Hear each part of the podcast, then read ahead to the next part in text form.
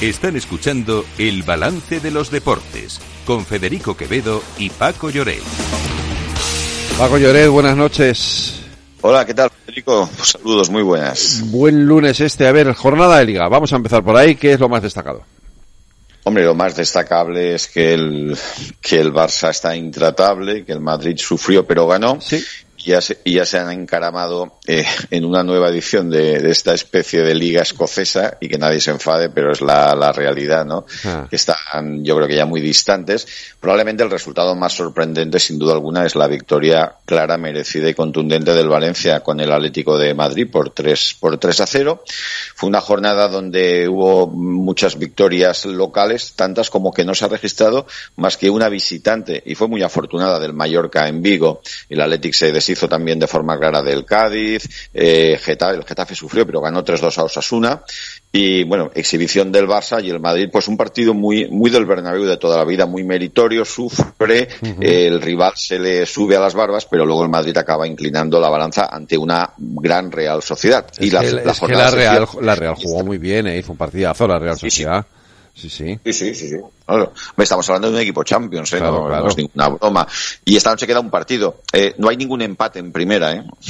Todos son, -huh. todos son victorias locales y la victoria del Mallorca en, en Balaídos. Eh, y a ver qué pasa esta noche en los Cármenes, Granada, Girona. Eh, aquí sí que puede haber una variante, como se dice en términos eh, quinielísticos, ¿no? Y, y bueno, eso en cuanto a la liga, pero es que mañana ya tenemos la, la Champions en marcha. Ya debutan el Atlético de Madrid, que llega muy tocado a su cita uh -huh. de Roma contra el Alacho, después de haber sufrido el varapalo de, de Mestalla. Y al mismo tiempo, el Barcelona, eh, ambos juegan a las nueve, el Atlético en el Olímpico de Roma, y el, en este caso el Barcelona juega como local en Montjuic eh, contra el equipo del, eh, del Amberes, un equipo belga. El miércoles les toca a los otros tres. Horario vespertino para el Real Madrid en el Bernabéu. Jugará contra eh, un debutante, además un, un equipo que, del que deberíamos hablar probablemente mañana o Sí. el mismo miércoles. El Unión de Berlín es un caso muy atípico en el fútbol alemán, un equipo cooperativa que estaba Sí. en segunda con una afición muy fiel y bueno que debutan la Champions además en un escenario eh, tan majestuoso como el Bernabéu. Hay un gran partido en San Sebastián, Real Sociedad Inter y el Sevilla recibe al Lens. Cinco equipos tenemos, repóker. Vamos a ver cómo se inicia esta fase, esta fase de grupos. Y también, bueno, se inició la Liga Femenina y como supongo que este tema también lo quieres tocar, continúa el lío con la selección española. Sí, sí, sí, sí. Ya- Es muy raro esto que ha pasado, ¿verdad? No, no he entendido nada, porque, porque habían dicho que no iban, pero luego los han seleccionado. No he entendido nada de todo esto, Paco. Es una situación rarísima toda ella. Pues es, es que yo te entiendo porque es difícil de entender, incluso para los que estamos pendientes, pero al final sí que llego a una conclusión y creo que aquí existe un conflicto larvado desde Sí. hace mucho tiempo que afecta a la selección y afecta a las competiciones. Todo lo que hay en el fútbol femenino, acuérdate hace tiempo aquella final de la Copa de la Reina que entonces Rubiales eh, no quiso bajar al terreno de juego a dar la copa, sino que lo hizo en una posición muy forzada, muy extraña.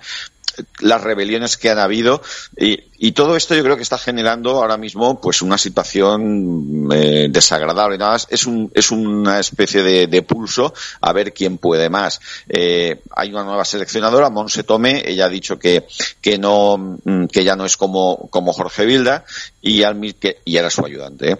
Y, y luego, pues existe una rebelión permanente de jugadoras que exigen un cambio radical, una modificación de las estructuras, y esto es lo que explica estas desavenencias permanentes, que yo creo que, que, que no están, mm, no son buenas, te lo digo, te lo digo de verdad. Entiendo que las posturas de las jugadoras reivindicando mejores derechos y situación Sí, eh, sí, está más que justificada, sí, pero no sé si están eligiendo el cauce adecuado, ¿eh? es mi opinión. Oye, eh, vuelta ciclista. Bueno, pues al final la Vuelta Ciclista acabó como esperábamos con el apo- la apoteosis del, del Jumbo, ¿no? Bueno, se ha dado una paradoja, ¿no? Que mm, Kus, que era un, un secundario, ¿no?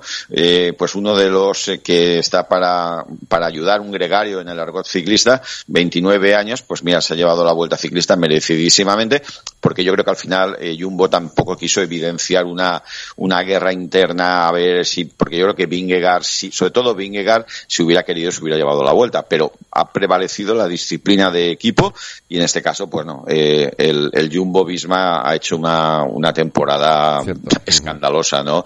hay una diferencia abismal y, y, sin duda alguna pues estamos ante un equipo que ahora mismo es con diferencia el mejor el mejor del mundo no ayer acabó la vuelta en Madrid pero bueno, sobre todo lo que más llamaba la atención era toda la fiesta, eh, la ceremonia de, de, de podium y, y, al final, pues, eh, sin duda alguna, tres corredores del mismo equipo, Roglic, Vingegaard y Kus, el ganador en, la, en el podium. Ningún español, cuarto y quinto, pero bueno, hay que confiar sobre todo en Ayuso, que está creciendo, que está muy bien, y también Mikel Landa ha hecho una vuelta muy, muy digna. Oye, y Lorena, eh, desastre en la Copa Davis que puede tener un perjudicado, lo que, lo que llama daño colateral.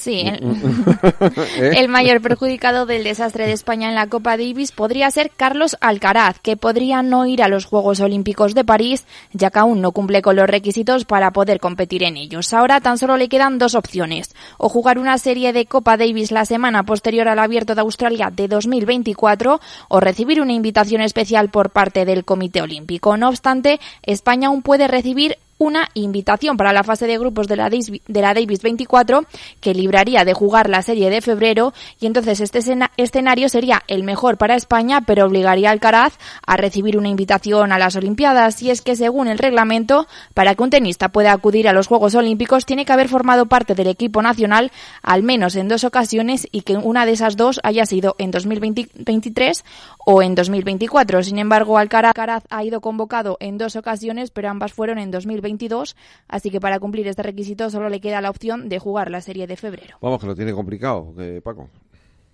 Pues eso es lo que parece, ¿no? Sí, lo tiene bastante, bastante complicado, sí. Ha sido muy decepcionante la Copa sí, Davis, ha jugado aquí en Valencia. Y bueno, ahora sabes que van ocho equipos a Málaga, que es las, son los que en este nuevo formato sí. van a jugar eh, por, eh, por la ensaladera, ¿no? Eh, bueno, por ejemplo, no está España, la anfitriona, eh, no está Croacia, no está Estados Unidos, y se han metido equipos pues de un segundo nivel, ¿no? Como es el caso de Finlandia, por decirte algo, ¿no? Eh, al final estará la República Checa, estará en Serbia eh, con Djokovic, que aquí quedó en España, en Valencia ha quedado segunda, por detrás de la República Checa, Australia, Países Bajos y, y Canadá. Pues, eh, oye, un comentario muy, muy, muy breve a esa victoria de Carlos Sainz en, en, pues, en Singapur, bueno. ¿no?